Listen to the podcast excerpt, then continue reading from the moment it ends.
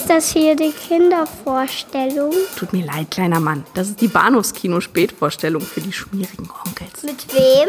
Mit Patrick Lohmeier und Daniel Gramsch.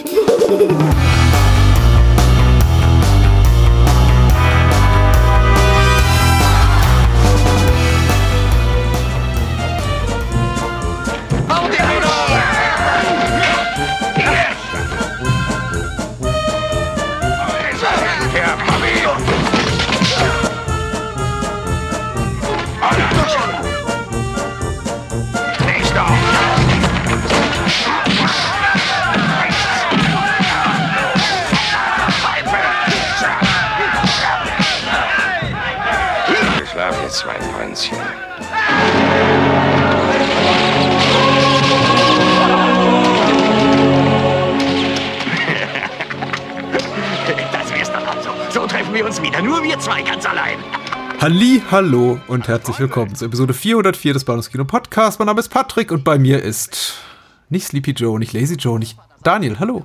Daniel. Hi. Hi. Ich bin Wir waren relativ woanders, müde. Aber genau, trotz, trotzdem völlig anderer Film. Aber vielen Dank, dass du es gesagt hast.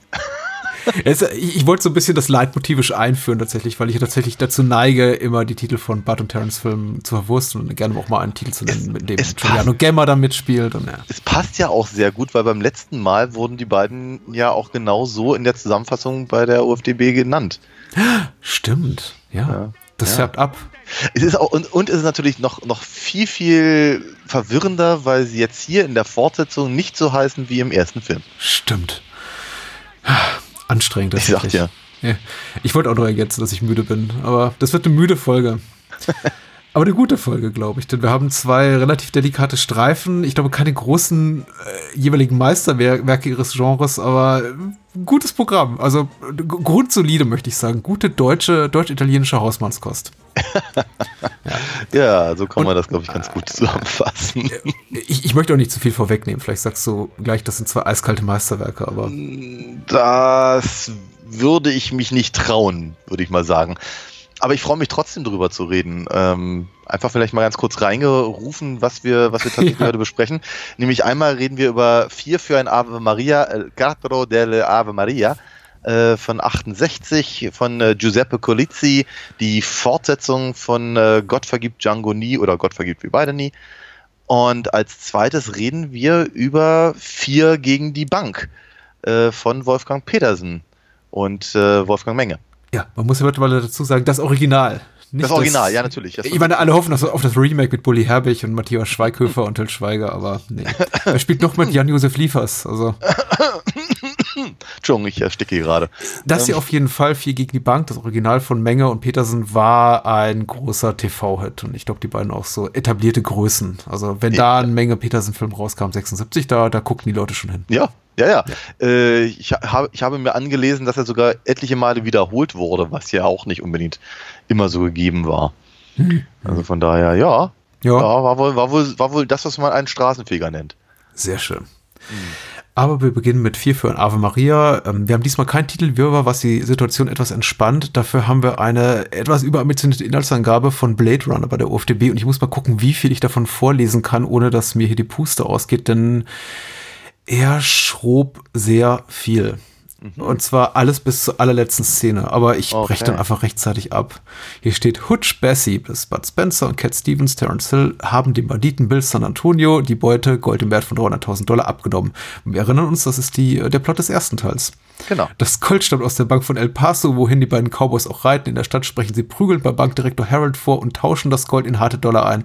Harold lässt aber nicht locker und befreit den zum Tode verurteilten Kakopoulos, Eli Warlock aus dem Knast. Dieser soll Hutch und Cat erledigen und das Geld zurückbringen. Anstatt des Geldes be bekommt Harold aber nur eine Kugel verpasst, denn Kakopoulos einziger Gedanke ist, Rache an den Männern zu nehmen, die ihn vor 15 Jahren verraten haben und für die er ins Gefängnis ging. Das geht jetzt nochmal ungefähr doppelt so lange weiter. Ich spare mir das. Ja, das finde ich Weil, ganz gut. ich meine, es spart doch bisher nur einen einzigen Protagonisten aus, der eben das Quartett komplettiert und das ist Brock Peters, Ja. der hier nicht genannt wurde. So nicht Der- sein Rollenname. Der ja allerdings auch relativ wenig in dem Film zu tun hat. Also ist dann halt irgendwann im Showdown, aber sonst. er hat so wenig zu tun, man könnte fast vergessen, dass er in diesem Film ist. Ne, ja, ich fragte mich immer, wer ist eigentlich der vierte vom Titel, ne? Also. ist er aus dem noch genannten Steffen Zacharias auch ein bekanntes Gesicht in dieser Art von äh, Genre-Kino-Kunst als hier Banker, der einen relativ kurzen Leinwandauftritt hat, um nicht zu sagen einen einzigen. Und äh, ich glaube, einmal hört man ihn nur, wenn Bud und Terrence ihn verkloppen, mhm. was auch amüsant ist. Und äh, Kevin McCarthy natürlich. Ja, genau. Und äh, das war's eigentlich. Gesehen, ja. das war's auch fast schon, ehrlich gesagt, weil wiederum ein, ein echter Männerfilm, muss man sagen. Diesmal noch mit weniger weiblicher Präsenz als in Gott vergibt Django nie. Ja, ja, ja, ja, ja. Tja, eigentlich, eigentlich, ich überlege überleg gerade mal ganz kurz. Es rennen so ein paar im Casino rum, mhm. dann halt die Frau von Thomas. Ja. Dann gibt's noch, dann gibt's noch eine bei der, bei der Party, die, die irgendwie Eli Wallach irgendwie schöne Augen macht, oder aber mhm. wahlweise Terence Hill. Sieh du? Ich glaube, das ja. war's. Ja, ich glaube auch hier in der IMDb haben noch nicht mal die weiblichen Figuren irgendwelche Rollennamen. Die ja. heißt dann einfach sowas wie äh, Frau, die das Geld abnimmt oder Roulette-Spielerin, Prostituierte. Ja. ja, ah, so sieht das eben aus. Das ist hier die harte Welt von Vier für ein Ave Maria aus dem Jahr 1968 und das war jetzt gesagt, wiederum von Giuseppe Colizzi, der auch das Drehbuch geschrieben hat, der den Film produziert hat, wiederum mit der Musik von Carlo Rusticelli, Kamera Marcello Masso Maschiocchi. Ich hoffe, das ist korrekt. Ich glaube, das ist ein hartes K mit Doppel-C und H. Und ja. Doppel-C und H, ja, wie Pinocchio, genau. Ja, genau. Also, das soll es dann eben auch gewesen sein. Maschiocchi. Ja. Es, es, gibt äh, zwar keinen Titelwirrwarr, aber ich glaube, dazu kannst du ein paar erklärende Worte finden und uns äh, hier damit bereichern, diesen Abend äh, zur äh, Synchronfassungen ja, in der Tat. Also, und den gekürzten Fassungen auch, die es ja auch Ja, gibt. es war, es war uns ja wahnsinnig wichtig äh, beim, beim letzten Mal ähm, bei Gott vergibt Django nie, äh, dass wir halt die, die klassische erste Synchro Fassung besprechen und hätten wir mal ganz kurz zumindest reingucken in die Comedy-Fassung. Ja, wir hatten darüber geredet.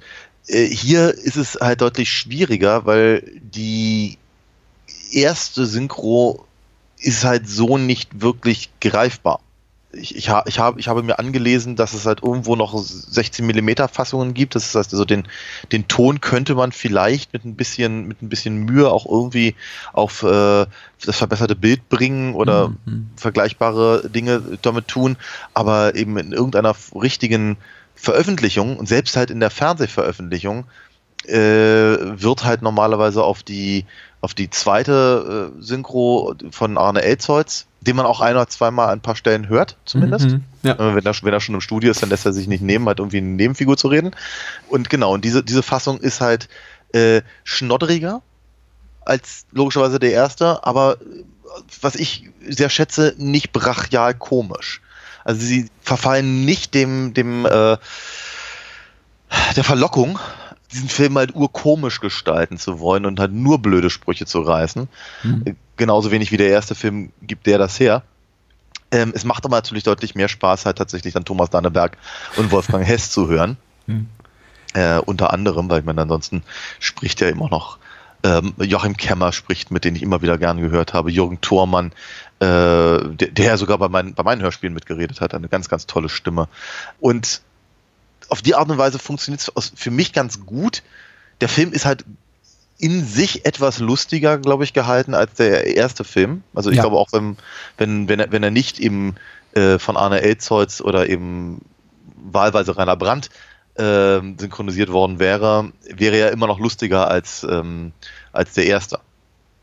Und äh, hier haben sie halt ein paar Sprüche reingebracht, wie man sie gewohnt ist von diesen Leuten, ähm, halten sich aber sehr, sehr, sehr zurück, was äh, das, das, das Gequatsche angeht, wenn, wenn man einen Mund nicht sieht und so. sie, sie tun es an ja, ein oder zwei Stellen, aber, aber sie halten sich halt wirklich zurück. Und das äh, fand ich halt sehr angenehm. Auf die Art und Weise ist, äh, dass eben, es tut, es tut nicht so weh, sich diesen Film anzugucken in einer, in der, in der wir, vermeintlichen Comedy-Fassung wie halt bei, bei, bei, bei Django. Und äh, ja, so hat das Ding aber trotzdem jetzt eine Länge von ich, ja, so knapp zwei Stunden. Ich glaube, es sind gut zwei Stunden. Ich glaube, die knapp zwei Stunden kommen durch diesen äh, PAL-Speed-Up äh, zustande. Ja, ja, äh, genau. Was wir geguckt haben, ist die Kinofassung von äh, 77, 76, sowas von dem Dreh? 69 in Deutschland, 68 natürlich gedreht. Ja, aber dann, die, wir haben die spätere ja geguckt, die von 77. Ach, 77, so meinst du das? Ja, ja, Ja. klar. Die, Syn die Synchro-Fassung, ja, die ist von 77, genau. Ja. Korrekt. In einer äh, wundersamen Fügung des Schicksals hat er tatsächlich in der Original-Synchronfassung Arnold Marquis hier Bud Spencer gesprochen und in Ja. der Neusynchro Wolfgang Hess. Und äh, damit sind hier irgendwie auf merkwürdigen Umwegen ja eben die zwei Stammsprecher von Bud Spencer eben gerade nicht aufeinander getroffen, was ich ganz lustig finde. Ja. Äh, Eigentlich so der Hauptgrund, warum mich schon neugiert nach der Original-Synchronfassung tatsächlich. Ja, ein bisschen mal schon. Es. Hm. es, hätte, es hätte mich auch durchaus interessiert und ich hätte es irgendwie auch cool gefunden, wenn wir uns das hätten so weiterführen können, wie halt im, äh, in der letzten Woche. Ähm, ist aber in Ordnung. Ich finde es halt voll in Ordnung. Und wir also gerade, also ich glaube, bei Bud Spencer hat es mich auch äh, weniger gestört bei Django als halt bei Terence Hill, weil da, da ist halt Thomas Danneberg einfach Gesetzt, äh, ja. ja, irgendwie schon, ja. Absolut, ja. Wir werden auch zu unserem Mod Modus operandi, nämlich irgendwie so die ernsten Fassungen zu gucken, zurückkehren, wenn wir über Hügel der blutigen Stiefel sprechen. Ja. Äh, also habt doch ein wenig Geduld. Aber ja, vier von Ave Maria, mir geht's genauso wie dir. Mir hat's mich jetzt auch weitgehend nicht gestört. Und wenn denn eben die Synchro mal einfach lustig, flapsig war, dann ehrlich gesagt fand ich den Humor auch ganz gut.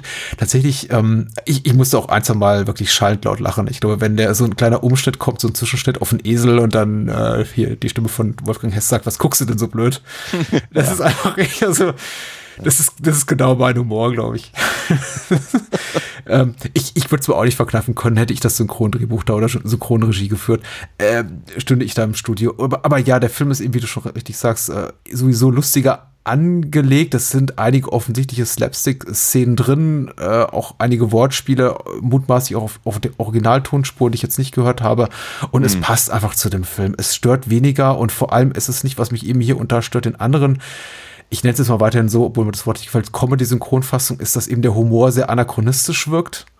Mit eben Bezugnahme auf äh, Aktualitäten, die eben damals im Gänsefüßchen Wilden Westen keinen Platz hatten. Und da spart sich hier diese Synchronfassung. Also da kommt irgendwie nicht sowas wie jetzt rück mal auf die Hupe oder was oder sowas. Ja, ja. Insofern a- alles fein. Ich konnte hier sehr gut mit leben und äh, hab Spaß gehabt. Wie ging's dir denn? Äh, ja, doch, Spaß. Spaß hatte ich auf jeden Fall. Ähm, ich, ich glaube, mit Fug und Recht behaupten zu können, dass mir der erste etwas besser gefallen hat. F- Vielleicht auch, weil er weniger komisch war und ich das eben einfach so, so spannend fand. Diese beiden Figuren, die wir so in- und auswendig kennen aus, aus tausend Filmen unserer Jugend, eben in Rollen zu sehen, die sehr, sehr gut auf sie passen, aber irgendwie nicht das bieten, was sie halt sonst so bieten. Und das hat mir, ich, möchte nicht sagen, dass es mir gefehlt hat, ganz im Gegenteil, weil ich glaube, das ist natürlich einfach so ein, so ein einmaliges Ding, das kannst du halt dann eben auch nicht bringen. Und äh, man muss natürlich ähm, äh, vier für ein Ave Maria zugutehalten, dass sie halt genau das Richtige getan haben. Sie haben erkannt, die beiden haben eine, eine Leinwandchemie, die funktionieren wahnsinnig gut in diesem, in diesem Doppelpack. Äh, daraus gleich noch ein bisschen mehr zu machen und ihre, ihren Eigenheiten und ihren Vorzügen einfach auch in die Karten zu spielen, ist eine wahnsinnig gute Idee gewesen. Äh, wie sich ja dann auch zeigen sollte, weil sie haben ja noch einen, weiß ich, 28 weiteren Filmen mit äh, das, das gleiche gemacht. Es waren Ja. ungefähr zehn weniger, aber ja. Hm? Ja, nur. Es fühlt sich Äh, mal so an wie 800. Ja. Ja, ja, in der Tat, genau. Nee, du hast, glaube ich, völlig recht, es sind, glaube ich, 18 oder so. Der Film sieht gut aus. Mhm. Ja, er funktioniert eben auch sehr gut. Ich, er, während er zwar irgendwie eine, eine, Epi Episode aneinanderreiht, ähm, also nach der nächsten aneinanderreiht, äh, hat er aber eben noch eine sehr, sehr, sehr, sehr straighte Geschichte. Ähm, es gibt ein paar Wiederholungen, auf die ich hätte durchaus verzichten können. Also gerade so zwischen den Momenten, wenn sie einen von den Leutchen finden, die äh, ähm, äh, Kakapopoulos, äh, Kakopoulos, meine Güte, äh, reingelegt haben. Äh, dann hatte ich schon das Gefühl, hier wieder, wiederholt sich ein bisschen. Ähm, aber wie gesagt, nee, grundsätzlich macht das alles Spaß und ist sehr gut. Ich weiß nicht so genau, was ich davon halten soll, dass eigentlich der treibende, die treibende Kraft des Films eben nicht Terence Hill oder Bud Spencer oder Terence Hill und Bud Spencer sind, sondern eben Eli Wallach, bei dem ich, wie ich glaube ich jedes Mal, wenn er auftaucht, hier im Bahnhofskino äh, betonen möchte, dass ich ihn am liebsten El- Eli Wallach nennen möchte, weil so hat das mein Vater früher gesagt. Natürlich. Genau, aber wird, also er ist halt die treibende Kraft und er ist halt derjenige, der im Prinzip die Story halt vorgibt und die anderen äh, dümpeln halt so irgendwie hinter ihm her. Hm. das, das, das, das bietet ein paar ganz hübsche Sachen. Es gibt eben auch etliche Wiederholungen und es gibt halt zum Schluss einen schönen, einen schönen Heist-Ansatz mit, mit, einem, mit einem netten Showdown. Alles, alles schnieke, alles gut, hat, hat mir gut gefallen. Ich glaube, den ersten fand ich alles in allem etwas überraschender. Und muss aber ganz ehrlich sagen, sie haben nichts falsch gemacht, ganz im Gegenteil. Sie haben halt praktisch das, die, die, die, die, die, die Stärken erkannt und, und ausgespielt. Ähm, nahezu komplette Zustimmung, glaube ich. Ich, vielleicht sogar vollständiger. Ich kann dem erstmal wenig hinzufügen, tatsächlich. Ich glaube, all das, was ich schon gelobhudelt habe in Bezug auf den ersten, nämlich einfach, dass der Film toll aussieht, die Ausstattung toll ist, dass man eben dem Film auch ansieht in jeder Einstellung. Das ist eine hochwertige Produktion, was die Orchestrierung betrifft, was die Kameraführung betrifft, Schnitt, Ausstattung, Schauspieler. Das ist alles, alles wirklich tipptopp. Der Film sieht absolut sauber aus. Die, die Sache mit Eli Wardock hat mich auch tendenziös ein bisschen gestört. Also ich hatte marginales Beef damit, ich weiß aber gar nicht warum und habe mich immer auch immer wieder gefragt, ist es eigentlich fair dem Film ja. gegenüber, dass ich mir den angucke und mir denke, das ist ja eigentlich ein Ida Warlock-Film und ähm, Bud mhm. und Terrence dürfen eben auch dabei sein und ach, da ist ja noch Brock Peters, auch wenn er nur, sagen wir mal, zwei längere Szenen hat, in denen er wirklich mitwirken darf. Oder sagen ja. wir mal, Passagen des Films. Also er taucht mittendrin kurz auf, verschwindet dann für längere Zeit und spielt erst in der letzten Viertelstunde wieder eine tragende Rolle. Ja. Äh, es ist schon eine merkwürdige Entscheidung. Ich glaube, würde dieser Film hier komplett autark allein dastehen und nicht Teil einer Reihe sein, würde ich sagen, so what? Ist eben Eli mhm. Wallach-Film und äh, wir sind ja das auch von den Leone Western gewohnt von der äh, hier Dollar-Trilogie, dass eben, weiß ich nicht, da unterschiedliche Figuren im Fokus stehen des Geschehens jeweils und man eben auch bei, spätestens bei The Good, The Bad and The Ugly nicht mehr sagen kann, ist es jetzt ein Lee Van Cleef-Film oder ein Clint Eastwood-Film oder ein Ida Wallach-Film. Ja, aber der hat, der hat den großen Vorteil, dass er so episch ist. Äh, richtig. Und es sind auch, ähm, es erzählt ja jetzt eben auch nicht eine fortlaufende Geschichte, ja. sondern man kann tatsächlich alle drei Filme auch für sich gucken. Darauf hat Leone und seine äh, Co-Autoren auch nie gepocht, dass sie eben, sagen wir mal, so Teil des selben Kosmos sind. Das hat später das Fandom daraus gemacht oder die Filmgeschichte, wer auch immer. Dass sie ja. gesagt haben, ach hier, das ist der Mann ohne Name, Name, das ist immer die gleiche Figur. Was ja, ja mitnichten ist, wir haben über die Filme gesprochen.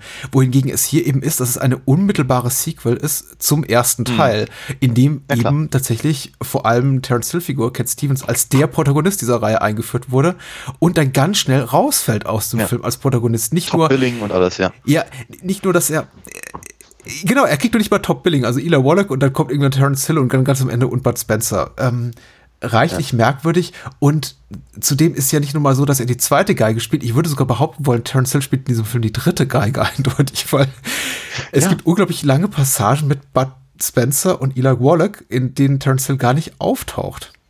Ja, genau. Ja, ja. Äh, Hutch lässt sich dann irgendwie ein bisschen reinlegen oder zumindest benutzen.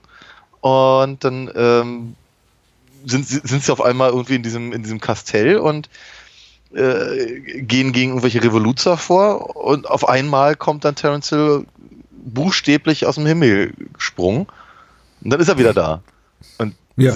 seltsam. Ganz, ganz, ganz seltsamer, äh, seltsamer Umgang mit dieser Figur, die eben, wie gesagt, im ersten Film an allererster Stelle stand. Und so, also ich frage mich wirklich, was das für ein, was das für ein, was da für eine Idee dahinter steckte. Nee, man ist ja durch jahrelanges Filmgucken mittlerweile so konditioniert, dass man auch hier und da bereit ist zu sagen, okay, da wird jetzt der Staffelstab übergeben und Bruce Willis hat einfach nach sechs Stück langsam keinen Bock mehr drauf auf die Reihe ja. und gibt dann eben, weiß ich nicht, so die Hauptrolle weiter an seinen Filmsohn Jay Courtney, obwohl er furchtbar ist. Ich glaube, das war der fünfte Stück langsam. Mhm. Aber ich sag mal so, so funktionieren ja auch Filmreihen durchaus, die sich irgendwie überlebt und ausgelebt und erschöpft haben. Ja. Aber in diesem Fall, wo man eben sagt, man macht irgendwie ein Jahr später ein Sequel an, das auch innerlich äh, sofort unmittelbar den ersten Teil anschließt, ja. äh, sagt dann aber, wir machen das unter vollkommen anderen Voraussetzungen, nämlich wir haben einen neuen Star und dem geben wir die Hauptrolle und die anderen rücken so ein bisschen beiseite. Ist, ist naja. Vielleicht, vielleicht, kann er, vielleicht hat das auch Eli Wallach irgendwie so ausgehandelt. Ich, ich, dachte so, mhm. ich dachte so zwischenzeitlich so ein bisschen an die Nummer mit, mit, mit Jack Nicholson und äh, Michael Keaton. Ah, ja, natürlich. Also, wie denkt, wie der Film heißt Batman, warum wird der Joker zuerst genannt? Seltsam. Ja, oder Marlon Brando und Superman. Ja, genau, so eine, so eine, so eine Geschichte. Aber ich meine, natürlich ist Eli Wallach ein Star gerade des, des äh, Italo-Westerns gewesen, aber pff, also, ich weiß nicht. Also schon, schon eine seltsame Herangehensweise. Aber ich meine, es ist natürlich auch das wiederum. Es ist ja nicht dumm, weil er ist halt sehr gut in dem, was er da tut. Und der könnte halt irgendwie, keine Ahnung, Cousin von, äh, ach, wie hieß er noch gleich? The Ugly halt sein. Der, nee, sein, sein, sein, sein, Filmname ist weg. Während ich den Film guckte, w- war mir noch im, im, im, im Hirn. Jetzt ist er weg. Ähm, wurscht. So, jedenfalls, aber er, ich meine, der macht das ja hervorragend. Es macht auch Spaß, ihm dabei zuzugucken. Ähm, es ist alles, alles, alles ganz, ganz knuffig. Und wir- wenn seine Figur nicht da wäre, dann hätten die anderen gar nichts zu tun. Und Ja, tatsächlich. Ne? Und äh, von daher ist das, ist das alles schon, es ist schon in Ordnung. Und ja, es äh, aber es ist eben auch nicht der Rede wert. Also das, was der, die Rede wert ist, ist die, der seltsame Umstand, dass die Hauptfiguren aus dem ersten Film zu Nebenfiguren im zweiten werden. Ja, Daraus kann man ja auch, daraus könnte man ja auch eine, eine Hypothese ableiten oder das als Konzept nehmen oder so, aber es sieht nicht so aus, als wäre wär, wär hier ein Kommentar. Nee, tatsächlich nicht. Und diese Filme sind ja auch, das darf man nicht vergessen, primär dem schnöden Mammon verpflichtet. Ja. Und der erste war eben ein kommerzieller Hit. Und dann zu sagen, wir verabschieden uns aber von den beiden Stars, das sind Hauptrollen, jetzt vielleicht nicht auf dem Kinoplakat, aber zumindest hier äh, innerhalb der Filmhandlung, ist, ist merkwürdig. Aber ich glaube, wir haben jetzt ausreichend betont, wie merkwürdig das ist. Oder ungewohnt, sagen wir mal, sagen wir mal zumindest. Es, der Film bleibt ja dennoch gut. Er ist allerdings auch, ähm, da, da pflichte ich dir bei, nicht ganz erzählerisch auf der Höhe wie der erste Teil. Ich habe auch das Gefühl, die etwas geradlinigere Handlung des ersten Teils, jetzt nicht mal so in der Film, Filmchronologie, weil da gibt es eine Menge Flashbacks, Ja. die gibt es hier eben nicht. Hier gibt es so, glaube ich, einen einzigen, sehr, sehr kurzen. Ähm, die ist, sie, sie fühlt sich schon weniger komplex an, aber ich glaube nicht, weil sie tatsächlich per se weniger komplex ist, sondern weil sie sich beliebiger anfühlt. Äh, Ich habe immer so ein bisschen das Gefühl, ich glaube, du nanntest vorhin auch schon das Stichwort episodisch. Ich hab, kann nicht wirklich nachvollziehen, wie sie von Punkt A nach Punkt B nach Punkt C kommen. Und oft werden dann eben auch mal so ähm, Querschläger ins dramaturgische Getriebe geschmissen, indem dann eben an irgendeiner Stelle für mich fast wahllos gewählt Kakopoulos sagt, so, jetzt habe ich das ganze Spiel, äh, Geld verspielt, Ja. was anscheinend vorher noch irgendwie vorhanden war. Ich bin auch nicht ganz sicher, wie sie in dieses äh, Kastell an der mexikanischen Grenze, oder sind sie schon in Mexiko kommen Ja. und dann irgendwie vor einem Erschießungskommando landen. Ja. Heißt, sie sind da einfach reinspaziert und haben sich als mexikanische Revoluzer ausgegeben. Ich Ja. bin mir gar nicht so sicher, wie die da hinkommen. Das ist absolut richtig. Ähm, also der Film tut ja so, als würde er dir das alles sagen.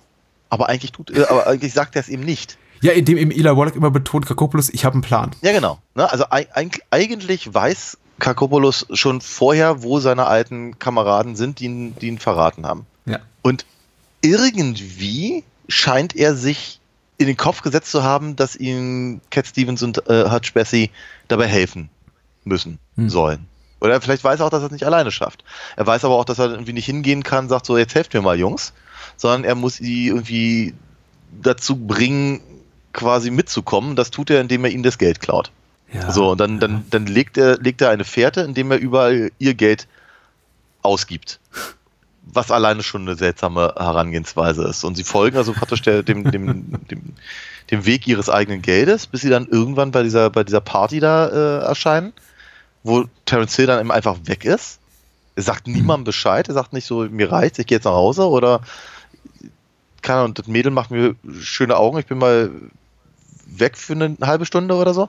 Ist einfach, sie, sie drehen sich irgendwann um und dann ähm, ist der Platz leer. so, dann genau. dann, dann gibt es diese sehr, sehr drollige Szene mit, ähm, mit ähm, Eli Wallach und, und Bud Spencer und den, und den, äh, diesen, diesen Krippen, diesen Kinder da in dieser Krippe. äh, ja, ich ich finde find das, irgendwie- fand das irgendwie süß, wie die beiden versuchen, es ist total süß. äh, ja. sich, sich zu unterhalten und gleichzeitig da die Kinder hüten. Also mir das ist irgendwie ein bisschen nett. Also, so ganz kleine, kleine Szenerie halt, die aber eben auch relativ deutlich zeigen, woher diese beiden Figuren kommen. Also wie, wie, wie die beiden funktionieren, dass man ihnen eigentlich gar nicht böse sein kann, all dem, was sie da so tun. Das ist, ist nett. Schon schön. Und Es war so ein hübscher Einfall, dass ich mich gar nicht fragte, wie die da genau hingekommen sind, weil sie diese mexikanischen Schenke und dann sagen sie, lass uns mal irgendwo hingehen, wo wir ungestört reden können und dann sie Ja, in, ja. dieser, in diesem Kindergarten, Ja. der anscheinend direkt nebenan ist.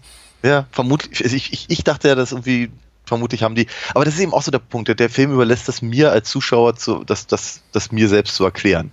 Ne, vermutlich sind das die Kinder von den feiernden Mexikanern und die werden da halt einfach deponiert, während die Party läuft. Oder so. Na klar. So, naja, und dann, dann haben sie halt, wie du schon ganz richtig sagtest, haben einen Plan, weil eben einer von den äh, Verrätern eben der Chef der Revoluzer ist. Dann verkleiden sie sich als Mexikaner, gehen da rein und werden dann auch sofort vor das Erschießungskommando äh, berufen und ja, dann kommen die ganzen eben noch feiernden Mexikaner aus dem Dorf und kommen ihnen zur Hel Hilfe, weil Eli Wallach eben mit dem Geld von äh, Hutch und äh, Cat eben um sich geworfen hat. Und dann kommt Terence Hill aus der Decke. Ja, genau. Ja. Boah. Kommt aus der Decke, fliegt wieder in die Decke, durch die Decke, auf die Decke, auf das Dach. Genau. Ja. Und das ist, das nimmt man dann halt irgendwann auch so hin. Ne? Ja, ja. Und das ist auch einer der, im Kontext dieser Szene kommt es eben auch zu einigen Momenten, die man dann auch aus späteren Bud und äh, Terrence oder Spencer Hill-Filmen äh, kennt, die offensichtlichen Slapstick-Momente, die hier eben relativ zahlreich vertreten sind, zumindest im direkten Vergleich zum äh, Vorgänger Gott vergibt Django nie. Ja. Wir haben gleich zu Beginn schon so eine Catcherei mit, mit Bud und irgendwie so ein paar Genau. Han Vier, fünf, die sich gleichzeitig auf ihn stürzen. Genau, es gibt zum ersten Mal, glaube ich, in der gemeinsamen Historie, Filmhistorie der beiden, den Dampfhammer zu sehen hier. Ne? Ja, voll- genau, voll auf die, auf die Nuss halt, ja. Voll, voll auf die Gusche von oben, ne? Ja. Puff. Wobei da kam, ich glaube, da kam sowas wie, äh, und hier ist der Reichsadler und dann haut er ihm auf den Kopf und ich dachte mir, okay, weil ich sagte, Anachronismen gefallen mir nicht so gut. Ähm, Es ging, hätte nicht sein müssen, ehrlich gesagt. es ging um diese Taube, die er da beim, beim Fotografen hielt, ja. Richtig, ja, das wird referenziert. Also man, man, man, man hängt sich an einigen, glaube ich, Gags auf oder Gag-Ideen auf, die man für vermutlich lustiger hält, als sie sind, wie auch diese ganze, ganze Schoko-Kicks-Sache zu Beginn mit dem Bankier, von denen ich eben heute denke, ja, das ist jetzt lustig, aber irgendwie nicht drei Minuten lang. Aber gut. Ähm, Ja, aber, stimmt. Genau, Terrence fliegt durch die Decke, es gibt später noch eine Catcherei mit Bud und Aber inter- interessanterweise, die Sachen wirken hier halt noch nicht übertrieben oder zumindest nicht klamaukig. Also sie wirken vielleicht komisch amüsant, mhm. aber ähm, wenn, wenn sich eben äh, Bud Spencer dann später mit diesem Jahrmarktboxer prügelt, genau. da Ja. blutet eben tatsächlich auch die Lippe. Also es, das sieht eben aus wie Aua und eben nicht wie Buddy haut den Lukas. Ne? Also Genau, das sind eben auch so Momente von Körperkomik, die in diesem Film nur alle 30, 40 Minuten auftreten und eben nicht in inflationärem Maß wie in den späteren Streifen. Aber ja, ich gebe dir absolut recht. Übrigens, also ich finde ein, ein, ein, ein Feuerwerk der äh, Physical Comedy, diese, diese Szene zwischen den beiden, zwischen dem Yama-Catcher und Bud Spencer, äh, die dauert einfach so schmerzhaft lange an, bis sie wieder komisch wird. Also sie ist zu Beginn komisch, dann ist sie irgendwann nicht mehr komisch und dann nach dem irgendwie 30. Schlag ins Gesicht ist sie schon wieder irgendwo, äh, weil sie eben auch unangenehm wird und dann die Lippe blutet, ähm, nicht im klassischen Sinne komisch, aber man fühlt sich so unangenehm angefasst und äh, dadurch auch schon wieder irgendwie so fremdschämen komisch. Mir ging es ganz merkwürdig dabei, aber ich fand sie wirklich gut gelöst. Äh, Auch ein origineller Einfall einfach. ich, ich, ich finde, und davon hat der Film einige. Ich, ich, ich habe auch das Gefühl, dass hier äh, schon so ein paar, Grund- sowas ähnliches sagtest du ja gerade, schon so Grundsteine gelegt werden, wie eben wird der, der, der, der, der Dampfhammer, die, das Knäuel von Leuten, die halt irgendwie mit einem Schlag von sich geschleudert werden. Ähm, äh, Terence Hill, der sich, der sich äh, wie am Reck irgendwo hoch, hochhangelt und dann irgendwie schwungvoll auf der Mauer landet und so eine Sachen hat er eben auch später wahnsinnig gerne gemacht. Also Dinge, die später zum Klassiker geworden sind, hier zumindest zum ersten Mal zu sehen. Weil im ersten Film waren sie ja so noch nicht zu sehen. Und da es der zweite Film ist, äh, kann man davon ausgehen, dass es halt hier etabliert wurde quasi. Ja, jetzt zweieinhalb da. Na gut. Ja, Hannibal zählen wir jetzt Ja, ja, klar. Genau. Das macht schon Spaß, das, das zu beobachten, weil wie gesagt, die beiden haben halt eine Bildschirmpräsenz und äh, funktionieren eben sehr gut. Und es, es, ich finde auch, ich finde auch diesen Ansatz eigentlich ganz cool, eben zu sagen, so wie das, das letzte, was wir, ihn, was wir für ihn gesehen haben, ist, sie sind halt gemeinsam mit der Kutsche weggefahren in den quasi Sonnenuntergang. Und das erste, was wir von ihnen sehen, ist, dass sie eben mit dieser Kutsche in die Stadt reinfahren. Das kann also kann auch ein Tag später sein oder 20 Minuten oder zwei Wochen, aber zumindest sehr, sehr kurz danach. Da ist halt nichts passiert. Dass sie dann eben auch den, den ersten Film direkt referenzieren, den sie, indem sie äh, San Antonio nennen. Und, und so, das ist schon, das ist schon ganz cool. Ich fand, ich fand es auch nicht uninteressant zu sagen, so hier, hier greifen wir jetzt mal kurz diesen einen Nebensatz von Bill San Antonio auf und sagen, äh, dass, dass eben der Banker mit ihm gemeinsame Sache gemacht hat, deswegen konnte er überhaupt so erfolgreich werden, nachdem er seinen Tod vorgetäuscht hat. Dass aber genau dieser Banker dann letztendlich nicht weiter ins Gewicht fällt, das hatte mich schon verwundert. Dass er halt irgendwie bei der ersten passenden Gelegenheit dann von, äh, äh, von Kak- Kakopoulos äh, niedergeschossen wird. Auch, auch eine durchaus sehr, sehr coole Szene, wenn die, wie die beiden miteinander Absolut, reden ja, ja. und er in dem Sessel sitzt und das Messer fliegt und so. Also schon, das, das funktioniert schon alles ganz, ganz gut. Aber trotzdem seltsam, ne? dass sie, sie, sie, sie nehmen halt alle, alle Hinweise auf, einen, auf eine Fortsetzung, packen die in die ersten fünf bis zehn Minuten und vergessen Mhm. dann alles komplett, nur um eben Eli Wallach auf seinem Rachefeldzug zu begleiten, größtenteils unfreiwillig. Vielleicht sind wir auch mittlerweile einfach zu gewohnt, dass aus äh, Halbsätzen ganze Mythologien, ganze neue filmische Kosmen irgendwie gestrickt werden und Ja. äh, George Lucas auch sowas wie, äh, hier, du hast mit meinem Vater in den Klonkriegen gedient, dann irgendwie eine ganze Fernsehserie entsteht. Ja, ja, ja, genau. Ich bin mir nicht so sicher, aber ich hatte denselben Gedanken dafür, dass sich der Film wirklich Mühe gibt, unmittelbar den ersten anzuschließen, hatte den ersten noch relativ schnell vergessen. Aber gut, es tritt eben die Handlung los. Ila Wallach tritt in die Handlung ein und dann sind die beiden eben auch, möchte ich sagen, vergessen, aber spielen, wie gesagt, eben die zweite und dritte Geige und ist ein bisschen bedauerlich. Es, mangelt dem Film für mich so ein bisschen einfach an dramaturgischer Zusammenhaftung. Es fühlt sich weniger schlüssig an, weniger bündig, es ist episodenhaft und ich wirkt es auch ein bisschen gleichförmig repetitiv. Ich bin mir nicht so sicher. Ich glaube, das widerspricht sich sogar. Egal. Es gab, ich, ich meine mich daran zu erinnern, dass wir beide die, sagen wir mal, erzählerischen Hänger oder sagen wir mal so die Längen im Mittelteil des ersten kurz angesprochen haben. Hier komischerweise fehlt mir gerade so dieses Moment der erbaulichen Langeweile, möchte ich es einfach mal nennen. Einfach so Passagen, in denen mal etwas weniger passiert, in denen wir einfach schöne Panoramen sehen und tolle Musik auf, äh, er, erklingt. Und das haben wir eben auch hier. Also der Score ist wiederum toll und die Kameraführung ist toll und alles, aber es passiert eben unglaublich viel. Und manchmal hätte ich mir, glaube ich, fast mehr Ruhe gewünscht oder einfach einfach die drei, es sind ja zum großen Teil der Filmhandlung nur drei, also Brock Peters, wie gesagt, spielt bis zum Ende eigentlich keine nennenswerte Rolle, einfach mal am Lagerfeuer sitzend länger und irgendwie quatschen und Bohnen essen. Haben sie ja, aber es dient eigentlich immer der, der Vorwärtsbewegung, dem Vorwärtsmoment der Handlung. Ja. Und das hat mich, glaube ich, so ein bisschen fast ähm, gestört. Ja, aber wir, ich glaube, ich, glaub, ich würde es halt erweitern um das, was ich vorhin gesagt habe, nämlich, dass ich ihm das Gefühl habe, dass diese ganzen Zwischentöne, die halt immer noch schnell sind, die auch äh, das vorantreiben, aber eben sehr ähnlich sind.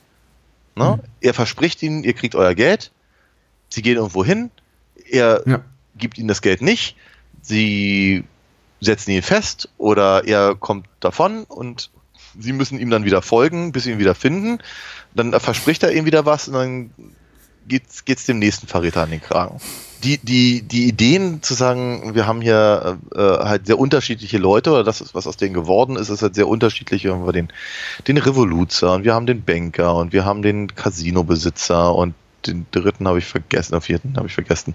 Aber ähm, das ist das, das ist ja auch ganz nett und es bietet ja eben auch genug Gelegenheiten, um sehr äh, sehr sehr sehr sehr westernartige Szene, Szenerien aufzubauen und ja, die Figuren brillieren ja auch darin. Das, das ist dann auch der spannende und interessante Teil. Ähm, wird dazwischen dann halt im alles sehr ähnlich. Ähm, was ich dann wieder ganz, ganz, ganz cool finde, ist, wenn der Film dann eben wirklich so auf die Schlussnote zusteuert. Weil dann wird er, Ja. dann wird er eben sehr, sehr, sehr, sehr gerade. Ne, dann haben sie wirklich einen ganz, ganz klaren Plan. Die sagen hier an, an, ähm, an Drake, gespielt von Kevin McCarthy, der wieder mit deutlich zu viel Zahnfleisch grinst. an, den, an den kommen wir nicht, nicht so richtig gut ran. Ja? Der ist eine große Nummer hier in der Stadt und das Casino ist, ist au- außerdem auch schwer bewacht. Wir müssen uns jetzt was einfallen lassen. Und dann, dann fangen sie an zu spionieren und dann finden sie raus, wie, wie in dem Casino beschissen wird und äh, legen sich auf die Lauer und ähm, ja, wie gesagt, dann, dann, dann, dann hängt alles wieder daran, dass Eli Wallach auf ihm auf, wieder, wieder mal sehr dämlich ist. Und irg- irgendwie kriegen sie es aber dann doch hin, bis halt zu einem. Also ich, ich, ich mochte eigentlich die, die, diese gesamte Casino-Geschichte mochte ich halt wahnsinnig gerne. Inklusive halt dem, tatsächlich. Hm. dem, dem, dem, dem Ausspionieren und äh, rausfinden eben wieder, dass, dass, dass da magnetisch irgendwie an dem Roulette-Tisch gefingert wird. Ähm, aber eben auch die, die ganze Casino-Nummer mit äh, Kakopoulos halt am, am, am Tisch und so und dann letztendlich der ganze, ganze Showdown. Auch sehr interessant, dass sie im Prinzip wirklich das gesamte Casino halt über die gesamten zehn Minuten des äh, Schlusses auf dem Boden liegen lassen. Hm. Fand ich interessant. Habe ich, glaube ich, so auch noch nicht gesehen. Und da gibt's, da gibt's wiederum sehr, sehr, sehr, sehr coole Momente, auch durchaus sehr charakterfördernde Momente, wenn eben Kakopoulos endlich seine Rache bekommt und Drake halt ihn, ihn überhaupt nicht ernst nimmt und oder, oder, oder eben auch Ja, im, ja, ja. im Prinzip seine, seine Rache madig macht, weil er ihn halt persönlich angreift. Das ist wirklich ganz, ganz spannend. Und da dachte ich so bei mir, oh, also brauchte Kevin McCarthy Geld oder warum, warum, warum, warum äh, haben sie ihm nicht genug Geld gegeben, deswegen durfte er in keinen Flashbacks auftreten oder was ist das? Aber äh, die, die fünf Minuten, die er da zur Verfügung hat, die nutzt er ganz hervorragend. Dachte mir, genau, das ist, Ja, ja. das ist der Grund, warum man dich hier engagiert hat, weil das machst du ganz toll. Da sehen wir einmal die, die subjektive Kameraeinstellung mutmaßlich von seinem Blick Ja, eben klar. auf den äh, hinter seinem Pferd äh, eilenden hier Kakopoulos. Mhm. Und, aber genau, Kevin McCarthy selber nicht in dem wirklich kurzen Flashback-Momenten, stimmt schon. Mm, Ja, alles sehr ungewöhnlich im Finale, fand ich auch. Eben auch tatsächlich äh, erzählerisch mit dieser schlussendlichen Pointe, dass sich nicht Kakopoulos selber tatsächlich dann an Drake, an Kevin McCarthy rächt, sondern eben quasi die die Casino-Besucher Ja. Besucherinnen es für ihn tun. Sehr, sehr cool tatsächlich. Äh, genauso hier mit der, auch mit diesem inszenatorischen Kniff, mit der, mit dem Wechsel von, von diegetischer zu nicht diegetischer Musik, ne? wenn dieser Geiger da anfängt zu spielen, er sagt, hier spiel mir schon eine Musik Ja. und dann setzt er eben die Geige dann die, an, an den Hals und dann schwillt eben hier der orchestrale Score auf und das sind schon einfach, einfach so wirklich coole Einfälle und auch die ganzen Protagonisten, die sich gegenüberstehen, diese beiden Gruppierungen, Ja. also die Männer um Drake und eben gegenüber Spencer Hill, äh, Wallach und, und, und äh, Brock Peters. Wie sie dann so ein bisschen schunkeln mit der Musik, das ist Ja, alles schön. wirklich sehr, sehr hübsch. Das hat mich sehr, sehr begeistert tatsächlich so. Also wenn der ganze Film wäre wie die letzten 20, 20 Minuten, möchte ich mal sagen, inklusive das heißt, Ja. auf das Casino, ich, ich wäre total verliebt. Aber Ja. wie gesagt, die über, ich glaube, wir haben es auch schon mehrfach gesagt, über weite Strecken davor eben vielleicht ein bisschen zu viel Eli Wallach und vielleicht auch ein bisschen zu viel Eli Wallach als Tuko, ne? Aus Tuko, danke. Äh, zwei glorreiche ah, Halunken. Da ist er wieder der Name. Ja, natürlich. Ja, weil ich meine, im Grunde ist das eben weniger tatsächlich ein, ein fühlt sich weniger wie ein Sequel an, ganz schnell zu Gott vergibt Django nie, als vielmehr wie das inoffizielle Sequel zu zwei glorreiche Ja, Halunken. ja genau. Ja, Aber gut, Absolut. Ja, trotzdem nett. Also, ja, natürlich. Also, der, der, der, hat mir, der hat mir schon sehr viel Spaß gemacht. Ich hätte auch gerade bei so einem, bei so einem coolen Titel wie Vier für ein Ave Maria, ne, hätte ich mir, glaube ich, dann doch noch ein bisschen, bisschen mehr darunter vorgestellt. Ich meine, vielleicht mag das auch an der, an der Synchro liegen.